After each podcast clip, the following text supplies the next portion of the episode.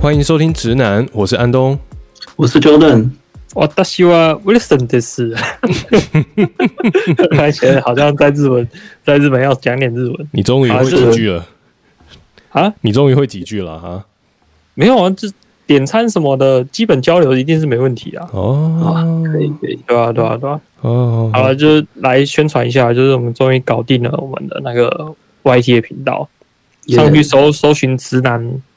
应该就会看到了。嗯，没错，欢迎。我看一下简介啊，那边有。对，没错，欢迎在多管道追踪我们的频道跟节目，还有我们的尬聊。对，然后其他社群什么 FB 什么的，我们现在是有点懒得经营，但是我有放放我自己的 IG，对，所以想想看，就之前我们有聊到的一些东西，我有时候都会放在那个 IG 上面，就是跟那个我们的一些话题有关的相片或影片。对，都会发在那上面。想看我发绯闻的，可以去追踪啊。嗯，欢迎追踪，欢迎看我们到底在尬聊什么。有些时候我们其实也不是很确定。对，YT 上也可以留言啊。是，如果是一些无法留言的平台，可以去 YT 上留言。是，没错，欢迎来追踪哦。好，那么我们今天要来聊一件事情，就是前几天呢，也就是在录音的前几天，台湾有。蛮多地震的，那地震的震央在台东。那么先前有说过，我是住在呃很高的楼层，大概二十楼以上的楼层，所以呢，这个地震来了哈，这个真的是呃往哪里跑呢？其实也不知道往哪里跑，最好就留在原地。对，其实你没什么好跑的，你就确定东西不要倒下来砸到你就可以了。不是说小小震不用逃，大震逃不了。嗯，对，就是只能留在原地。哦，那就是你还记得当时你住在这边的时候，你有遇到地震吗？是，是有，然后那时候我就早上五点多，我记得是清晨的时候啊，地震，然后就醒来，然后就我在想了三秒钟，我要去哪里？我要跑吗？啊，算了，我现在不用跑了。嗯，对对对，我记得那一次是这样，因为那一次是只有我还有和 Jordan 一起住的时候，那也是地震啊，哇，蛮大的，喔。然后就起来，然后我们俩，然后我就开我的房门，然后 Jordan 也开他房门，我们两个就看了一下，嗯，停了，好，继续睡觉。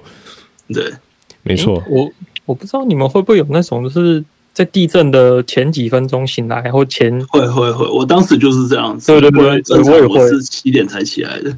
对，我也我也会这样，就是有时候莫名其妙就醒来，然后就隔一下就哎，就突然开始地震。对对对，嗯，那个通常是有一些地震的一些前震啊，就是它它会稍微摇一下下，然后就浅眠的话，或者工作压力大，然后就就会突然醒来，然后就会觉得这昏天暗地啊，是是是怎么样，然后就开始摇。那其实。住在高楼层的摇哦，是说起来蛮可怕的，因为高楼层的摇哦，有一点参加，它有一点加入了像螺旋的摇，还有果冻摇，然后又会上下震，那真的很恐怖。对，就是底下其实低楼层啊，或者是一般的平房，他们早就已经摇完了，但是高楼层还在摇，还还在抖。对对，高楼层的摇是很大，而且高楼层摇起来头特别容易晕，就是如果说是不管是坐着还是站着。那都很容易晕，那因为他摇的没有方向嘛，然后有些时候又会在期待说啊，到底什么时候要停啊，然后就会去看一些明显的一些呃客观的测量物，比如说衣架有没有在晃啊，水的那个水平有没有动啊。然后接下来就整、嗯、接下来整天，因为前几天地震很频繁嘛，大概连续三天都有主震跟前震，还有余震嘛，真的真的很多，真的很多。前几天我一直看那个新闻，真的蛮。对，真的非常多。然后台东跟花莲有灾情嘛，我听过他们。那么我我那时候呢，事实上就是好像星期天的时候吧。那时候就整天有一点心神不宁，这样，然后就会觉得哦，是我又头晕了吗？然后我就站着，我在维修我的伺服器，然后就呃，是是我又头晕了吗？结果是真的有在震。那这个地震的经验真的是，呃，我自从我搬到这边来之后，我搬到现在住的地方来之后，最大的一次吧？对，最大而且最多的一次。对 对对，就觉得啊，好好烦哦。就想说，Jordan 跟 Wilson，你们在那边有没有地震呢？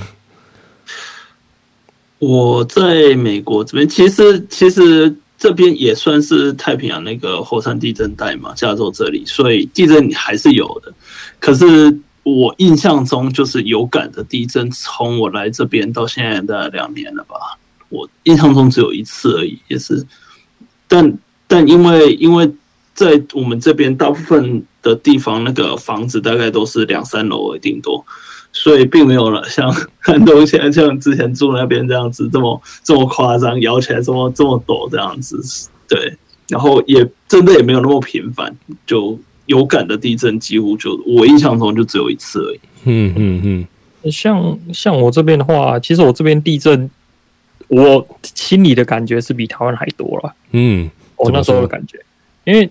大概一个礼拜一震吧，那时候刚来的时候，一个月震了三四次，哦，然后觉得哇靠，怎么比台湾还频繁？然后到现在已经不知道震几次了。嗯，然后像有一些外国人来嘛，就说靠，第一次体会到地震超恐怖。他说从来没遇过地板在咬的，是是 是，外国人真的会吓到，因为从来没遇过。对，然后我们这边更麻烦就是。欸、我们这边楼层说高不高，说低不低啊，是不会超过十层楼，大概都在八九层左右。对，但是有一个很麻烦，就是一地震，我们就要去检查检查设备，去检查那个仪器，说，哎、欸，那个有没有问题啊？有没有停掉啊？怎么样？怎么样？这点是比较麻烦一点。然后我后来又跑去问问说，因为我就是感觉说，怎么感觉比台湾还频繁，你知道吗？就是没有像台湾这次那么大，台湾这次真的很严重。但是就是很频繁，我就去问我同事，然后一查才知道，原来就是台湾是两两个板块嘛，是。那我日本这边是四个板块，嗯，好，对，就是它刚好在四个板块的交界处这样，所以就是是是。对，就更频繁，对，可是没有台湾这台湾这次真的蛮严重的，嗯嗯，我记得我小时候家里如果有看那个呃日本卫星嘛，因为以前。我我爸有装，那那个日本卫星来看他们那个 NHK 的那个新闻台，还是什么富士电视台，其实时不时就会看到有地震速报，就是会很快就会看到说，哦，我现在哪里发生地震啊，规模多少啊，有没有海啸之类的？嘿，对，就是我觉得对日本来说，这个是比我们更常见的事情，而且日本又很狭长嘛，它在火环带上面，它其实占的面积很广。就是从南到北非常的广泛，那那个地震会很多，我想应该也是很蛮正常的事情啊。不过，其实像台湾地震也是蛮多的啊，只是有很多是我们感受不到的啊。对对对，就无感地震一定是一直很多啊。但是我刚才讲都是，就是我人体感上的感觉，就是感觉遇到地震比台湾还多。嗯，然后还有一个很特别的，就是我这边前阵子就地震的那那段时间，还有最近是。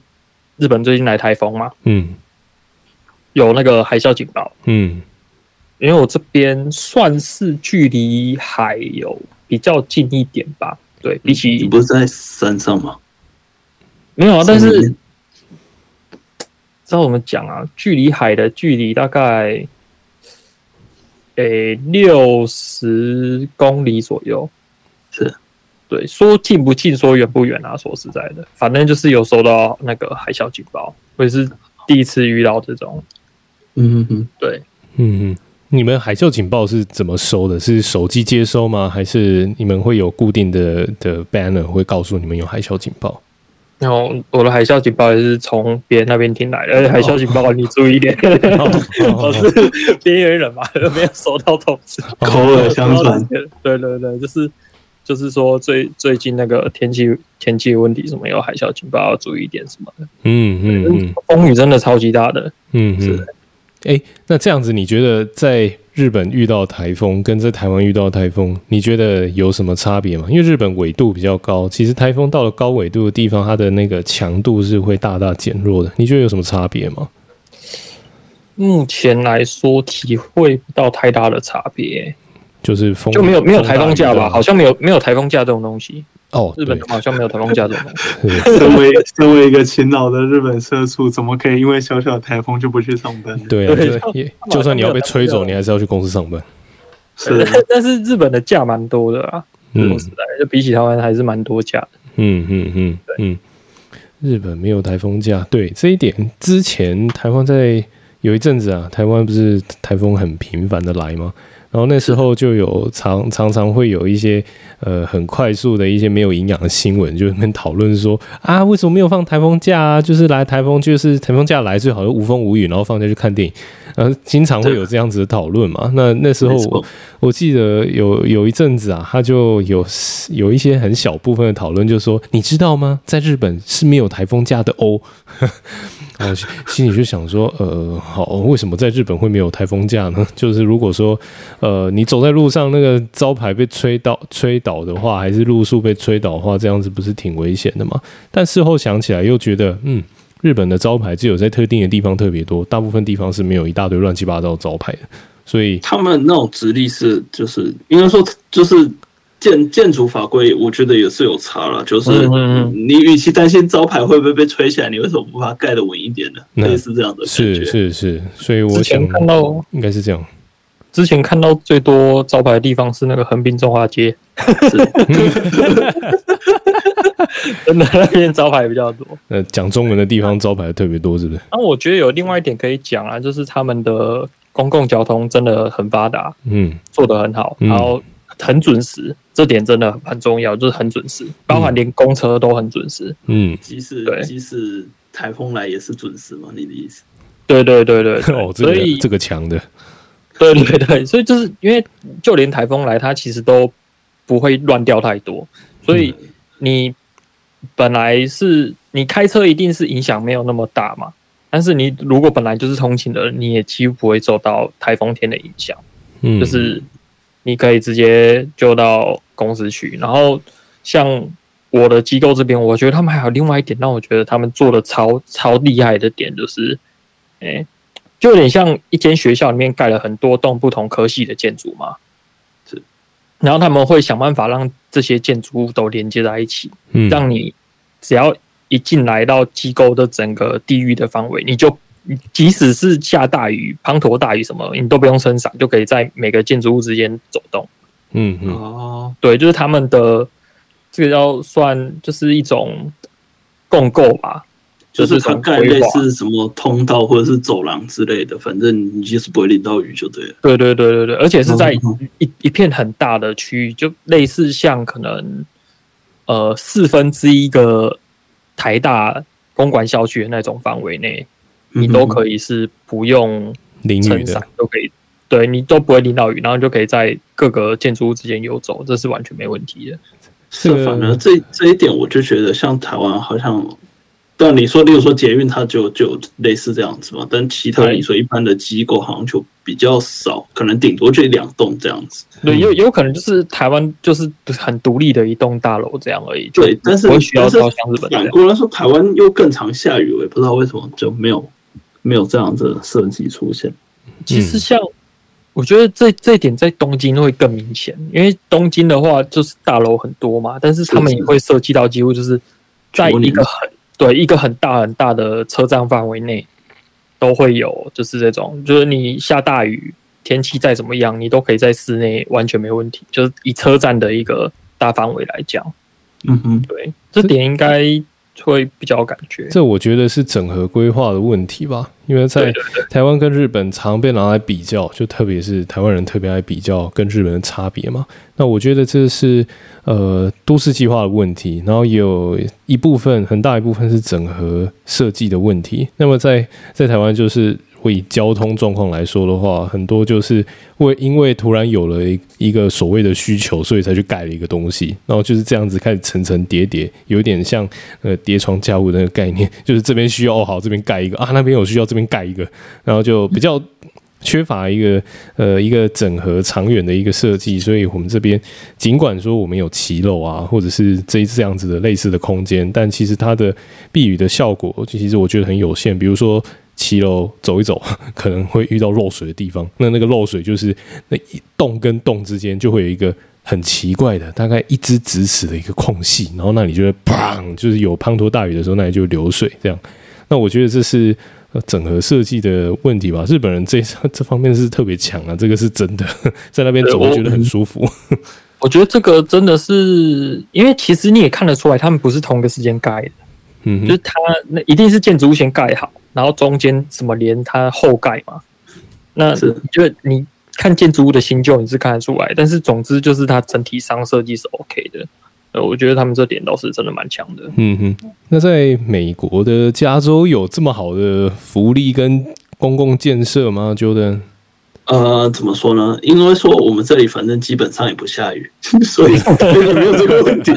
我一年下雨就十来天而已，他下就给他下吧。嗯哼。甚至在我这边观察另一个现象，就是这边即使下雨，但他要么不出门，要么他出门他也不撑伞，他就反正他可能身边也没有雨伞这东西吧。嗯，对，嗯，哎、欸，我们这边淋雨的人也特别多、欸，哎，是，就台湾人特别怕淋到雨，可能大家就觉得会秃头，很酸。我我是觉得我这边的天气有点像，我我不知道这样形容听不听得懂，就是有点像。台，我小时候在台中的那种天气，不是现在的台中，是以前小时候的那种台中的天气，就是该下雨就下雨，然后就下很大，然后不下雨就是天气晴朗，这样就是很分明的那种天气。是对，这边给我的感觉是这样。哦，没有乌云天是不是？会有啊，会有啊，但是总总体来讲，就是气候上面比较分明一点。虽然说最近这几年，我听我教授讲他。觉得有点怪，但虽然说，我觉得还是觉得这边天气蛮好的啊。但是我教授说最近天气越来越怪了。嗯，是啊。毕竟你们那边会下雪吗？美国那边？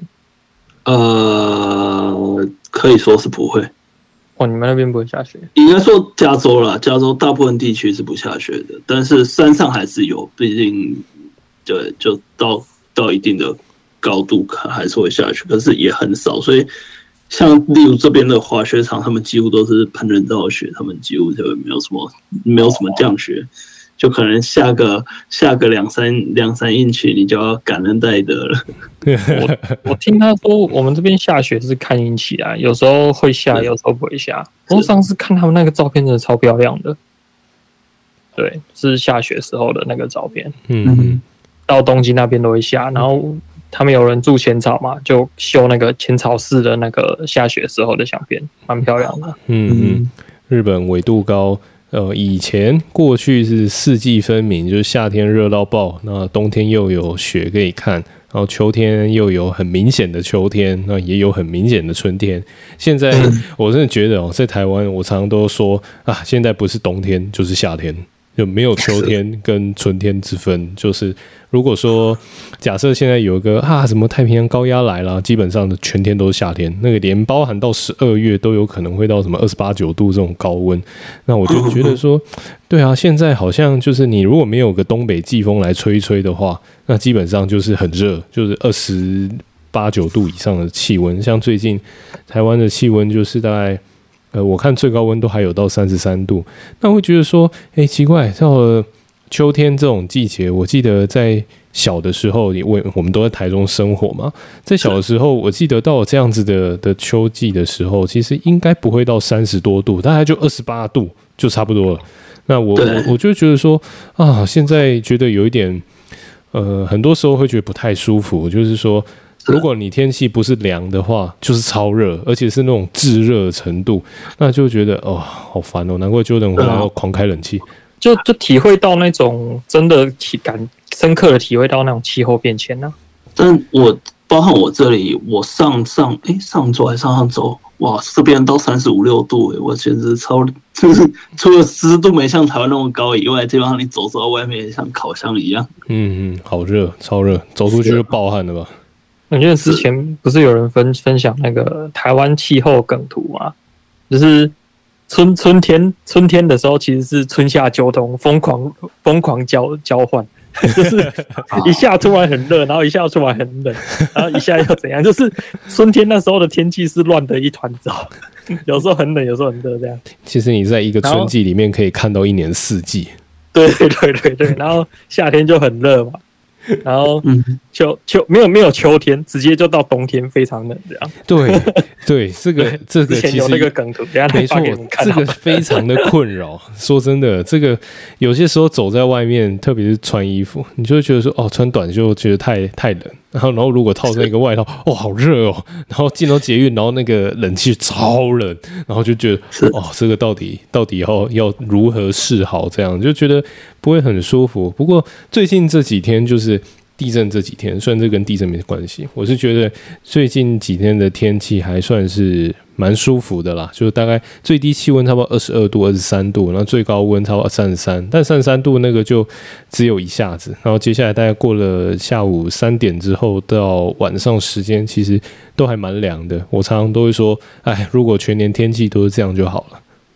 是的，其实其实你刚才讲到那个空调，其实我有时候蛮不喜欢日本这边那个空调都开很强。嗯，有有时候开的那个空调又不是我想要的空调，就是我明明觉得 就是在外面有有有点热，然后进去可能巴士想说有暖气可以吹吧，就一进去它是开暖气，我就 我就超级不爽的。为什么是开暖气这样？对，然后然后有有时候是在在外面其实蛮就是确实是有点凉。但是我就不希望，就是希望保持那种凉爽的感觉，嗯，懂吗？嗯，就不希望，反正就不太希望有温差。就一进去，他又开开暖气，嗯，我就哇，可不可以不要开？就是不要室室内室外温差那么大啦。有时候。蛮不喜欢这点的，说实在，哎、欸，我觉得，我觉得日本人应该是空调已经开成习惯了吧？就冬天开暖气，夏天开冷气，而且这个冷气跟暖气都不是那种普通的，像台湾这种二十六度这种奇怪的温度哦。是，我觉得日本的冷暖气就是一开都给它开很强。呃，可是像像我记得，像例如说你去搭 JR 的话，它就会有就是每一节车厢，它它就是这个是中冷，那个是弱冷，那个是强冷之类的，哦、就是它它它不同节车厢，它它的冷气强度不一样。嗯，对，它它他们确实是有这个设计。然后还有还有另外一点就是，有时候你觉得很热嘛，你想要冷气开强一点，然后我们有些、嗯、有些人就怕冷，嗯，还要把冷气关小，嗯，你觉得哇？你可不可以去穿外套？我不能再脱啦，我再脱就没衣服了。你可不可以？但有时候这样真的不太好了，就对对环境不太好。嗯，是说实在的，所以我还是希望就是不要有这么大的温差啦。嗯，因为像像像我自己，我宿舍其实是没有冷气的。嗯，哦，是哦，对，就很很热，还是吹电风扇。嗯哼，哇。那你晚上只有开窗户的话，这样子，因为我看过你的房间嘛，你房间是一个窗户嘛，但是应该是只有单向的通风吧？这样子室内不会觉得闷闷的吗？就还好啊，就风还是会吹到我的那个床那边吧。你有看过那个相片，就是风还是会稍微吹进来，嗯，可能不会吹到底啊。你要真的要通风的话，还是要把我的门打开的话，嗯嗯，还是会通风，有，有一个对流嘛。对对对对，哦，呵呵。其实说说到这样，我是觉得说，呃，当时我跟 Jordan 就特别，我要说服 Jordan 来租，现在我们我住在板桥这个地方的时候，其实，呃，我觉得有一点就是这边非常的通风。那通风有一个好处就是，对对对，通风有一个好处就是，我不管走到哪一个房间，温差都不会太大，那感觉是一致的。是。对，那么我我觉得这个是呃，我特别是我个人啊，我在选择居住的地方的时候，我还蛮重视的一个点。那如果说通风不良的话，我会觉得呃，进出空间或者在空间里面生活，我就觉得空气在做布朗运动的时候会觉得很痛苦。对，好像我我我自己个人也要做布朗运动，就非常不舒服这样。所以我觉得有通风环境是很重要。就是你在美国环境现在也是通风的吧？我看看过你的照片。对，嗯，但但我这一间，我现在我这一个房间跟其他房间比起来，就是因为我这个房间它会就是太阳刚好是算，这不算算西晒，也不算，就是刚好我这个应该算是面向面向南边，所以我这个房间就是白天会有点比较稍微热，但是但是如果窗户打开，整体都还好。哦，坐北朝南哦，龙象位呢，真不错。讲讲到窗户，还有另外一点就是，像台湾可能因为天气多雨嘛，台湾的那个窗户其实都会有一个外框，什么有一个遮雨棚。嗯，那是加盖吧？那是违建吧？对对对对对，通常是违建，没有。通常都会有，对，就是台台湾的那种。然后像像日本这边的话，就几乎外墙都是整个都是平的，嗯，所以窗户就是直接直接在外面，所以有时候还蛮不习惯的点就是。那种下雨天的时候，你真的窗户要关，嗯嗯，不然的话那个雨真的会跑进来。嗯，但是你关窗户又觉得不通风，但是你开窗户那个雨又进来就很两难。嗯是。不过说真的，日本这样的设计啊，我是觉得整体美观上是比较好看了。那是呃，台湾就是比较多元化一点，你会看到 A A B C D E 五户的人家，他们用的铁窗会是不一样的，或者是用的遮雨棚会是不一样的，所以看看起来就会呃有一点。呃，缺乏某一种秩序感跟美感。不过这个也没有，但是这也没什么不好。多元性，对，这个叫多元性。一一种建商直接设计的吧，就是那种窗窗户一打开，它不是阳台，它是底下有一个类似小园艺嘛，啊、就是。就是土堆嘛，那种也是外凸的那种，就台湾这种设计还是蛮多的。对，那个是现在新的大楼、新的社区才有这样子设计，因为后来建筑法规会慢的慢慢变得比较完善，跟管比较多一点嘛。那么，对，总总之这种设计台湾还是蛮多的。对，那早期的老屋就是以前没有建筑法规的那个时代，那个早期的老屋就基本上你想要自己加盖就自己加盖。对，但是像日本这边是完全没有。我是没有什么看到这种外凸的这种窗型的设计。嗯嗯嗯嗯嗯，对啊。那但是你那个就是下雨的话，呃，就不能开窗户。而且日本应该比较少，日本应该比较少除湿机，对不对？你们倒是暖气机有一大堆。然后，我其实我真的觉得日本人他们很爱控制气候。我有时候我自己是真的不太喜欢，但他们就是要除湿，要加湿，然后要暖暖气，对对对，然后还要空气清净。机啊，是。对，反正就是想把室内环境控制到，就是觉得很舒服。但是我真的觉得这样不太好，因因为以热力学的角度来讲，能源啊，对啊，以热力学的角度来讲，你是在一直提高你的 entropy 啊，没错啊，对对，大家都懂嘛，所以就。很违反这个自然，你知道吗？对，就是就是这一点我，我我觉得我跟你有同感。就是之前去日本的时候，我第一次感受到那个零度是什么感觉。那么那时候因为会去一些寺庙嘛，会去参参观一些寺庙，很多观光景点啊。然后寺庙不是都会有那个贩卖那个。纪念品的地方嘛，那它那个通常就是有一点像是一个亭子，然后它那个亭子就是半开放式的。然后那时候我在买一些御守的时候，我就发现奇怪，它那个开放式的空间，然后里面三台暖气同时同时对外吹，然后它那个开窗开那么大，那我心里就想说，你们是你们是能源不用钱是不是？我就想说，呃，有有必要这样子吗？你就是你如果要这样子的话，你要嘛就是做一个比较好的一个隔间，让那个能源不要溢散那么多，然后是。之后回来台湾之后，就会觉得说，没错，我在日本的室内真的是很舒服，没有错。可是到室外很冷，但这一切很多都是人为控制出来的结果。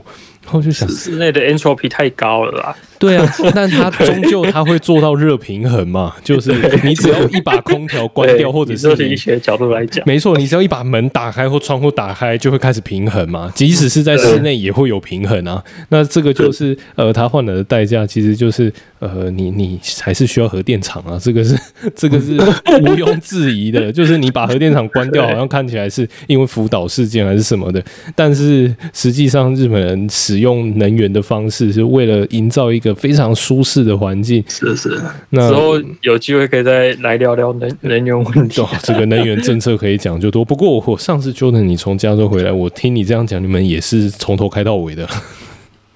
我嘛，我自己是啊，那我这没办法，我真受不了，太太太热了，气候非常的不习惯。不是，我是说你在加州的时候也是常开着，对不对？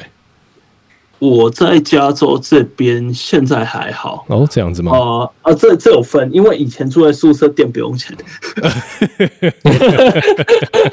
现在电要钱了。嗯、而且我之前我的室友他们就是他们都是来自比较北边的区地区。所以他们每次都把那个冷气开超冷的，我我 通常我在我的宿舍，我都要穿着外套，不是对吗？这才是正确的，不是去关别人空调吗？我试过，但是他会不不不，我试试的把温度调高，但是过不久它又会下来。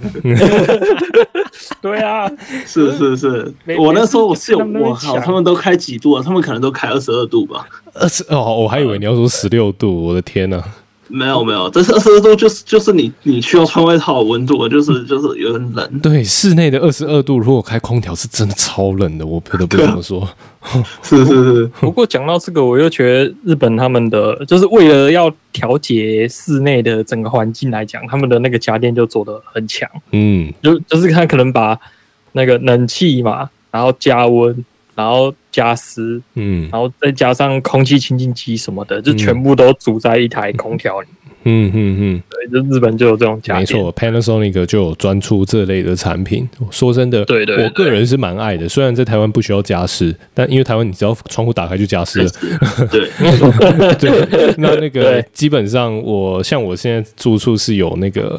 除湿机的嘛，然后有除湿机，然后也有空调。基本上有些时候不需要开空调，就是开除湿机就够。开除湿机呢，整个环境就会变得比较干爽。就即使天气热的话，我就觉得比较舒服。而且那些都是日本人的产品，都都是有够省电的。所以，所以就会觉得说，对啊，对啊，他们为了节能啊，对啊，他不能不开，所以他就想尽办法去节能。对，因为他们考虑二十四小时开着，当然要节能啊。对，但是他们这个观念在这方面还也是很努力啊。没错，他们是很强，没有错，但不能因为节能就开二十四小时啊。对啊，他他就觉得你这一台一台就是。你如果吹八小时，然后但是我这个东西是你的三分之一，那我就可以吹二十四小时。没错，关于这个逻辑正确，没错，关于这个实在是有太多能聊。我们之后再来开一集叫能源政，呃，不是能源政策，我们之后再来开一集叫能源尬聊。好，我们今天节目 能源话题，没错，没错，我们今天节目啊就到这边要告一个段落，时间差不多了。好，那各位听众，我们下次再聊喽，我们拜拜，拜拜。